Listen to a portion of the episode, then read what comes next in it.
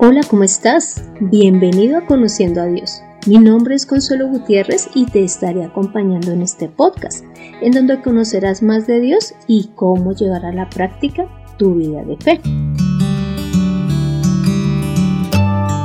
Te cuento que en el diario argentino Infobae informan que en el sitio especializado de Global Firepower elaboraron un listado con los ejércitos más poderosos del mundo, o más bien con los países que tienen un ejército que es muy poderoso. Y para calificarlos, ellos dicen que se basan en lo siguiente, y es en las unidades aéreas que tienen, lo mismo que en las terrestres, las armas de largo alcance que tienen, el personal militar activo y el presupuesto militar que usan en, el, en, defensa anualmente, eh, dentro de otras cosas. Pues resulta que los primeros cinco países con el mejor armamento están Estados Unidos, Rusia, China, India, Japón y en América Latina pues el puesto 10 lo ocupa Brasil y el puesto 37 Colombia y hoy me va a permitir leer lo que allí dicen sobre el ejército de Rusia. Y es que ellos tienen una cantidad de tanques que supera la de cualquier país en el mundo, pues tienen 12.950 tanques. Además, cuenta con un ejército compuesto por 1.013.628 personas activas tiene 27.038 vehículos blindados, 6.083 unidades de artillería y 3.860 lanzadores de cohetes. Y en el aire, eh, la Rusia posee 873 aviones de combate y 531 helicópteros de ataque. Y en el agua tienen 62 submarinos y 48 barcos de guerra. El presupuesto que esta nación dedica al armamento o a su ejército es de aproximadamente 48 mil millones de dólares en el año. Y este informe que te estoy leyendo es de febrero del 2020, así que este valor es el que se pensaba gastar Rusia en el 2020.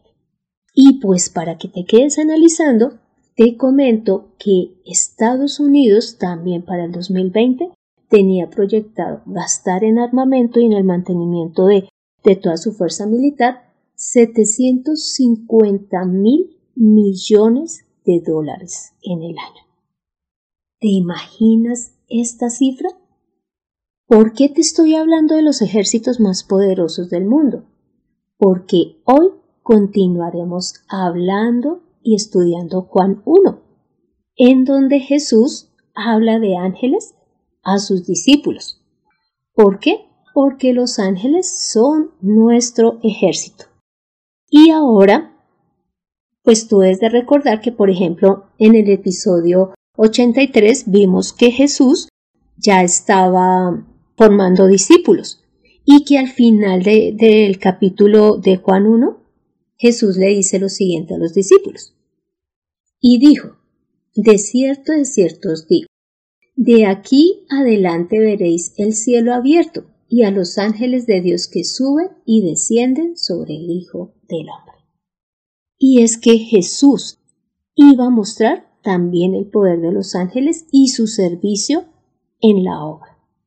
Y es que como Jesús hizo milagros, nadie más los ha hecho. Ahora la pregunta es, ¿por qué ángeles? ¿Por qué Jesús no usó de otras cosas para llevar eh, la obra? Pues resulta que es que los ángeles son seres creados por Dios y están a nuestro servicio. Mira, en Génesis 2.1 dice lo siguiente. Fueron pues creados los cielos y la tierra y todo el ejército de ellos. Cuando habla de ejército, se está refiriendo a ángeles, ángeles que son del cielo y de la tierra. ¿Ves? Este ejército es muchísimo más poderoso que el de los cinco primeros países que tienen las Fuerzas Armadas más poderosas en el mundo. ¿Por qué? Porque ellos son millones de millones. No son un millón o dos millones, son millones de millones. Y mira lo que dice en Hebreos 1.14. Acá es Dios hablando sobre los ángeles. ¿No son todos espíritus ministradores enviados para servicio a favor de los que serán herederos de la salvación? ¿Ves? Acá el Señor está mostrando cuál es la obra de los ángeles y es servir a los que serán herederos de la salvación.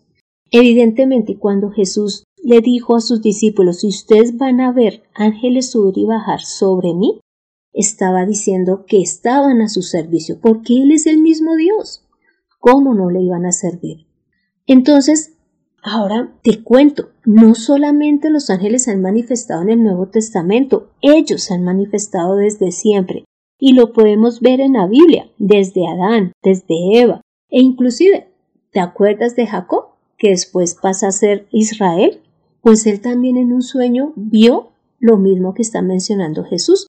Y esto está en Génesis 28:12 en donde dice, entonces tuvo un sueño, acá está hablando de Jacob, en el que veía una escalera apoyada en la tierra y cuyo extremo tocaba el cielo y veía que los ángeles de Dios subían y bajaban por ella.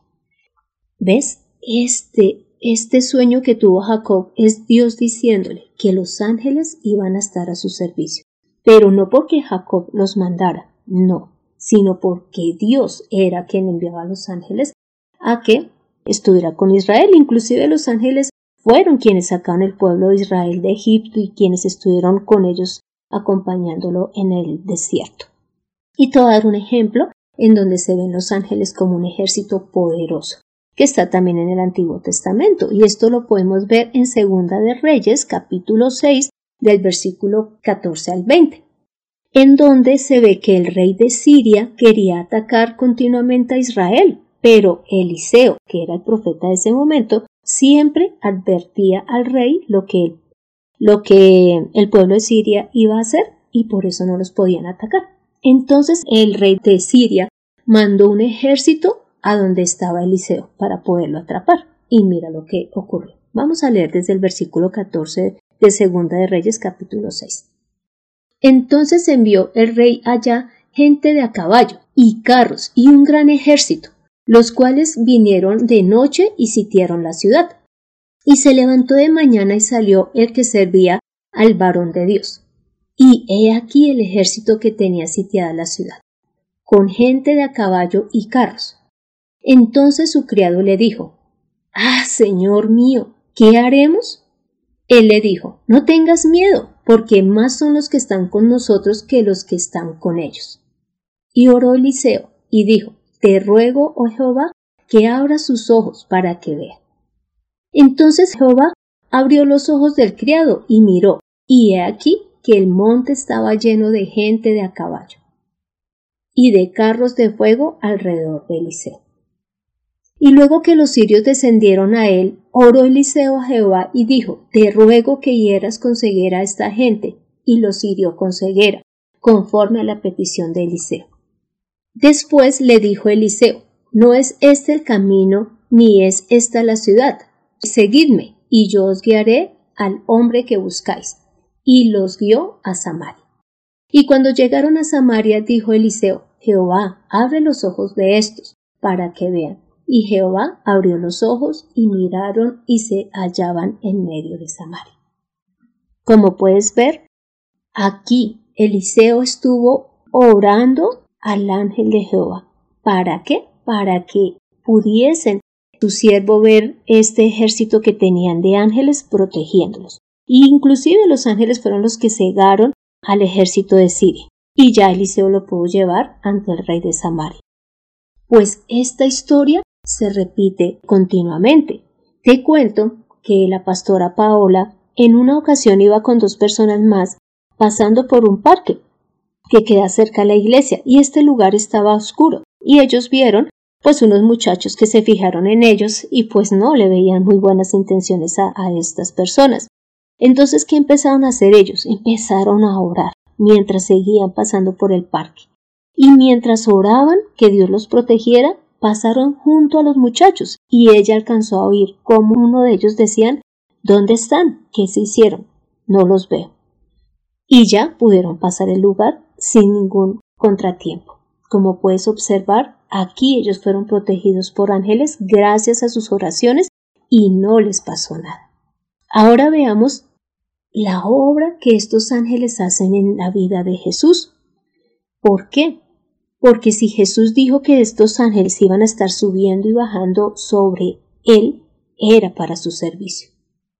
Entonces Jesús muestra cómo ellos obran en todo momento en el servicio al mismo Jesús. Entonces lo primero que podemos ver es que los ángeles son mensajeros, son mensajeros que trajeron la buena noticia de que Jesús había nacido. O sea, inclusive le estaban sirviendo a él desde antes de nacer. Y estos ángeles cuando anunciaron del nacimiento de Jesús a los pastores, también ellos pudieron ver cómo una multitud de ángeles alababan a Dios. Y es que estas son las obras que hacen los ángeles para Dios, ser mensajeros y alabar al mismo Dios y alabar a su Hijo porque en Hebreos 1.6 Dios dice esto a los ángeles. Y otra vez, cuando introduce al primogénito en el mundo, dice, adórenle todos los ángeles de Dios. Los ángeles están para adorar a Jesús, para servirle, para ser sus mensajeros. Inclusive en Marcos 4.10, 11 al 11 dice, entonces Jesús le dijo, vete Satanás, porque escrito está, al Señor tu Dios adorarás y a Él solo servirás. El diablo entonces le dejó y he aquí ángeles le servían. ¿Ves? Al único que hemos de adorar es a Dios, no a los ángeles. Pero ellos sí están para venir a servir cuando obedecemos a Dios. Y fue lo que hicieron con Jesús. También lo fortalecieron. En Lucas 22 del 42 al 43 es el momento en donde Jesús está orándole al Padre que si que ojalá pudiese pasar esa copa que era la crucifixión. Sin embargo, que no se hiciera su voluntad sino la de Dios. Allí en el versículo 42 de Lucas 22 dice así, y decía, Padre, si quieres, haz que pase de mí esta copa, pero no se haga mi voluntad sino la tuya. Se le apareció entonces un ángel del cielo para fortalecerlo. Acá podemos ver que Dios envió un ángel a Jesús para que lo fortaleciera, porque él sí iba a tener que pasar por la crucifixión. También algo muy importante que hacen los ángeles es que ellos sí se muestran como un ejército. En la introducción vimos estos ejércitos tan poderosos que están en Estados Unidos, en Rusia, en China, en Japón, pero nunca van a superar al ejército de los ángeles. Y es que inclusive Jesús en Mateo 26:53, cuando ya Judas ha ido con el pueblo judío a atrapar a Jesús, Pedro quiere defenderlo o quiere pues entrar a pelear con los que están allí tratando de atrapar a Jesús. Mira lo que Jesús le dice a Pedro. Y esto lo podemos ver en Mateo 26:53. ¿No te parece que yo puedo orar a mi Padre y que Él puede mandarme ahora mismo más de doce legiones de ángeles? Es decir, acá Jesús está mostrando que no necesita la ayuda de Pedro para salvarse, que él puede orar y que Dios le va a mandar ángeles. Inclusive está mostrando hasta el último momento cómo ellos le estuvieron sirviendo. Y es que legión para el pueblo romano significa un ejército. Y es que para el pueblo romano una legión estaba compuesta por seis mil hombres. En este caso Jesús estaría pidiendo, dice, doce legiones de ángeles. O sea, él estaba pidiendo una gran cantidad de ángeles para que lo protegieran, si es que hubiese querido, pero Jesús sabía la voluntad del Padre era el que fuese atrapado y luego crucificado. Y es que legión inclusive significa el cuerpo élite de un ejército y el que está formado para actuar como una fuerza de choque. Es decir, que estos ángeles, si Jesús los hubiese invocado, con toda seguridad no hubiesen permitido que se llevaran a Jesús. Lo otro que hacen los ángeles es que ellos van a estar ayudando en la obra del fin del tiempo. Mira lo que dice Jesús en Mateo 13 del 49 al 50. Así será el fin del siglo. Saldrán los ángeles y apartarán a los malos de entre los justos y los echarán en el horno de fuego. Allí será el lloro y el crujir de dientes. ¿Sabes? Los ángeles están también para ayudar a Dios en la obra ya de los últimos tiempos. En Apocalipsis se muestra cómo ellos son enviados por Dios para ir destruyendo la tierra y para ir mostrando cómo se va cumpliendo la voluntad del Señor. Pero que ellos también van a venir por los que esperan a Jesús y se los llevará. Inclusive ellos también van a ayudar cuando sea el juicio final. Pero bueno, ahora la pregunta es, ¿esto que los ángeles hacen en Jesús también aplica para nosotros como creyentes? ¿Qué piensas? Pues te cuento que sí. Pero hay algo muy importante para que nosotros podamos ser servidos por, por los ángeles, y es que debemos de recibir el Espíritu Santo. ¿Cómo te parece que en Hechos 1 del 7 al 8 Jesús le dice a los discípulos lo siguiente? Y les dijo, no os toca a vosotros saber los tiempos o las sazones que el Padre puso en su sola potestad, pero recibiréis poder cuando haya venido sobre vosotros el Espíritu Santo, y me seréis testigos en Jerusalén, en, toda Judea, en Samaria y hasta lo último de la tierra. Pues resulta que cuando Jesús está diciendo que recibiremos poder al tener el Espíritu Santo, se está refiriendo a los ángeles, porque los ángeles son el poder de Dios. Y mira lo que dice en Hebreos 1.7. Acerca de los ángeles dice, él hace que sus ángeles sean como vientos y sus ministros como llamas de fuego. Pues resulta que te menciono esta porción porque cuando los discípulos recibieron el Espíritu Santo, se manifestaron los ángeles como viento y como llamas de fuego. Leamos Hechos capítulo 2 del versículo 1 al 3. Cuando llegó el día de Pentecostés, estaban todos unánimes juntos, y de repente vino del cielo una un estruendo como de un viento recio que soplaba, el cual llenó toda la casa donde estaban sentados, y se les aparecieron lenguas repartidas como de fuego, asentándose sobre cada uno de ellos. ¿Ves?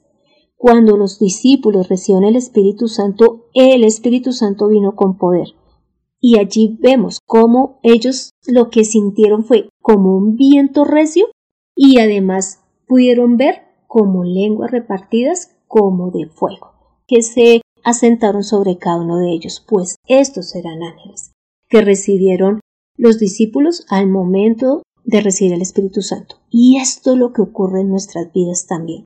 Si nosotros hemos creído en el Señor Jesús, el Espíritu Santo viene a nosotros y de esa manera los ángeles también van a pasar a estar a nuestro servicio. Y va a ocurrir lo mismo que con Jesús, van a ser nuestros mensajeros, nos van a servir en la obra, nos van a fortalecer, nos van a ayudar también en cuanto a ser nuestro ejército. Inclusive, en cuanto al servicio, te quiero mostrar una porción bíblica que, que está en Hechos 12 del 7 al 12, en donde el rey Herodes había decidido también atrapar a, Pedro con el fin de poderlo matar y de esa manera complacer al pueblo judío.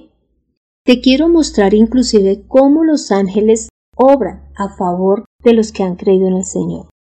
Y lo vamos a leer en Hechos 12, del 7 al 12, en donde Herodes había atrapado a Pedro y lo había metido en la cárcel con el fin de matarlo al siguiente día y de esa manera complacer al pueblo judío. Pero mira lo que ocurre, como un ángel obra en respuesta a la oración de la iglesia. Empiezo a leer desde el versículo 7. Y he aquí que se presentó un ángel del Señor, y una luz resplandeció en la cárcel. Y tocando a Pedro en el costado, le despertó, diciendo, levántate pronto. Y las cadenas se le cayeron de las manos.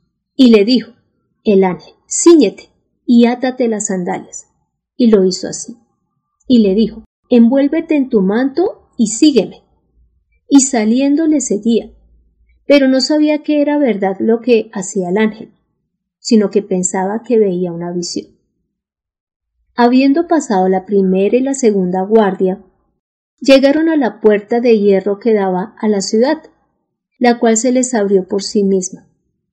Y salidos pasaron una calle, y luego el ángel se apartó de él. Entonces Pedro, volviendo en sí, dijo, Ahora entiendo verdaderamente que el Señor ha enviado su ángel y me ha librado de la mano de Herodes, y que todo lo que el pueblo de los judíos esperaba. Y habiendo considerado esto, llegó a casa de María, la madre de Juan, el que tenía por sobrenombre Marcos, donde muchos estaban reunidos orando. Acá podemos observar cómo Pedro reconoce que Dios envió a su ángel con el fin de librarlo de la mano de Herodes. Y es que Dios sí escucha las oraciones de los santos, porque allí vemos que a la casa donde él llegó estaba mucha gente orando por su vida. Y por eso fue que Dios envió a sus ángeles. Lógicamente, los ángeles algo que también hacen por nosotros es defendernos de Satanás y de los demonios. Inclusive en Apocalipsis 12, del 7 al 8 dice, Estalló entonces una guerra en el cielo. Miguel y sus ángeles pelearon contra el dragón, y el dragón y sus ángeles pelearon, pero no prevalecieron, ni fue hallado más el lugar de ellos en el cielo. Sabemos que el plan de Satanás es destruirnos, alejarnos de Dios, pero cuando nosotros estamos firmes en nuestra fe, estamos en comunión con Dios, los ángeles van a pelear a favor nuestro en la parte espiritual y también van a, alejar a Satanás y a los demonios de nuestra vida. Inclusive hay algo muy importante y es que los ángeles llevan las oraciones a la presencia de Dios. Mira lo que dice en Apocalipsis 8 del 3 al 4. Y otro ángel vino con un incensario de oro y se detuvo ante el altar a este ángel se le dio mucho incienso para que lo añadiera a las oraciones de todos los santos y lo ofreciera sobre el altar de oro que estaba delante del trono. Y de la mano del ángel subió a la presencia de Dios el humo del incienso con las oraciones de los santos. Esta es otra obra que hacen los ángeles y es presentar las oraciones de la iglesia ante Dios. Pero lo quinto que vamos a ver es que ahora nosotros no debemos de pensar que entonces los ángeles son seres que debemos de adorar o que de orarles. Claro que no. Mira que Juan, el discípulo amado de Jesús, inclusive en un momento dado se equivocó y se postró ante un ángel. Pero el ángel le dijo, no, mira, no lo hagas, yo soy consiervo tuyo, adora a Dios. Esto tú lo puedes ver en Apocalipsis 19:10. Nosotros no podemos adorar los ángeles, y mucho menos dirigir nuestra oración a ellos. Ellos no nos escuchan a nosotros. Ellos nos sirven es cuando nosotros realmente hemos creído al Señor. Hemos recibido el Espíritu Santo y oramos en el nombre de Jesús. No nos obedecen a nosotros. ¿Por qué? ¿Por qué te aclaro esto? Porque hay doctrinas sobre ángeles, en donde muestran que ellos pueden ser invocados, directamente por nosotros. Inclusive se hablan de, terapias con ángeles para sanidad, para tener paz. Esto no es cierto. Los ángeles no hacen una obra como esta porque nosotros lo deseemos. Y mucho menos cuando estas personas que hablan de ángeles a nuestro servicio también mencionan el tarot, mencionan la adivinación, mencionan la brujería.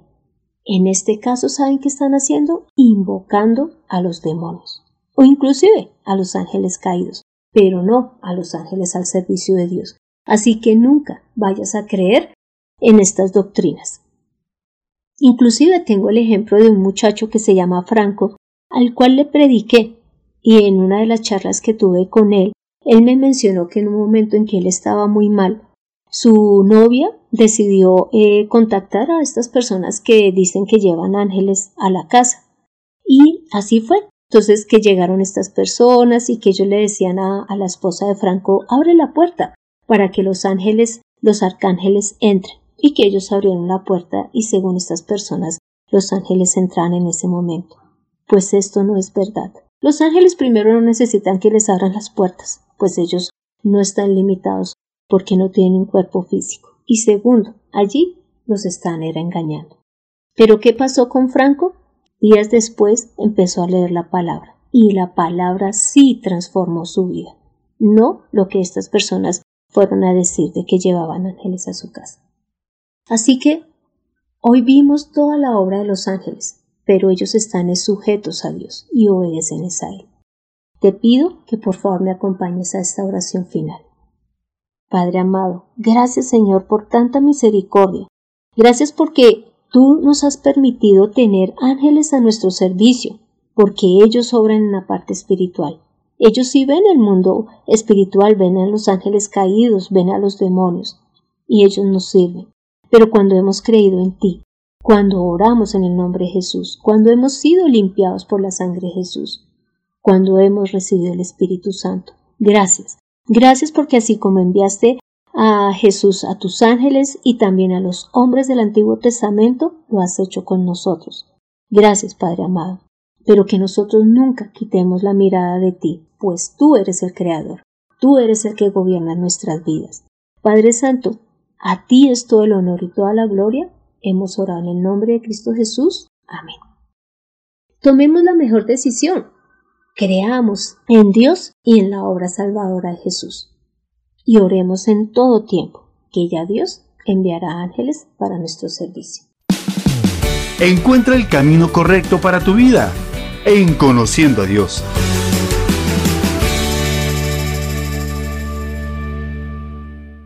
Este fue el episodio 85, en donde vimos que a través de la obra de Jesús se puede ver cómo los ángeles tienen poder en la, parte espiritual y obran a todos y obran ayudando a todos los que seremos herederos del reino de los cielos. ¿Pero por qué? Porque Dios es quien los envía.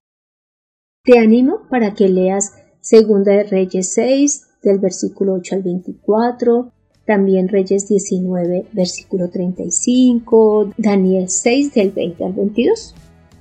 Gracias por escuchar este podcast durante el tiempo de tu devocional, mientras estás haciendo fila en el banco, mientras vas camino a casa y no olvides compartirlo para que más personas conozcan el servicio de los ángeles. Si deseas que estudiemos a mayor profundidad la palabra, puedes dejarme tu petición en el correo de mirtaconsuelog.com o en un comentario en el podcast. Soy Consuelo Gutiérrez, tu compañera en este camino. Quiero darle las gracias a José Luis Calderón por la edición de este podcast. Oremos a Dios en todo momento, que Él enviará ángeles cuando así lo considere. Nos vemos en el próximo episodio.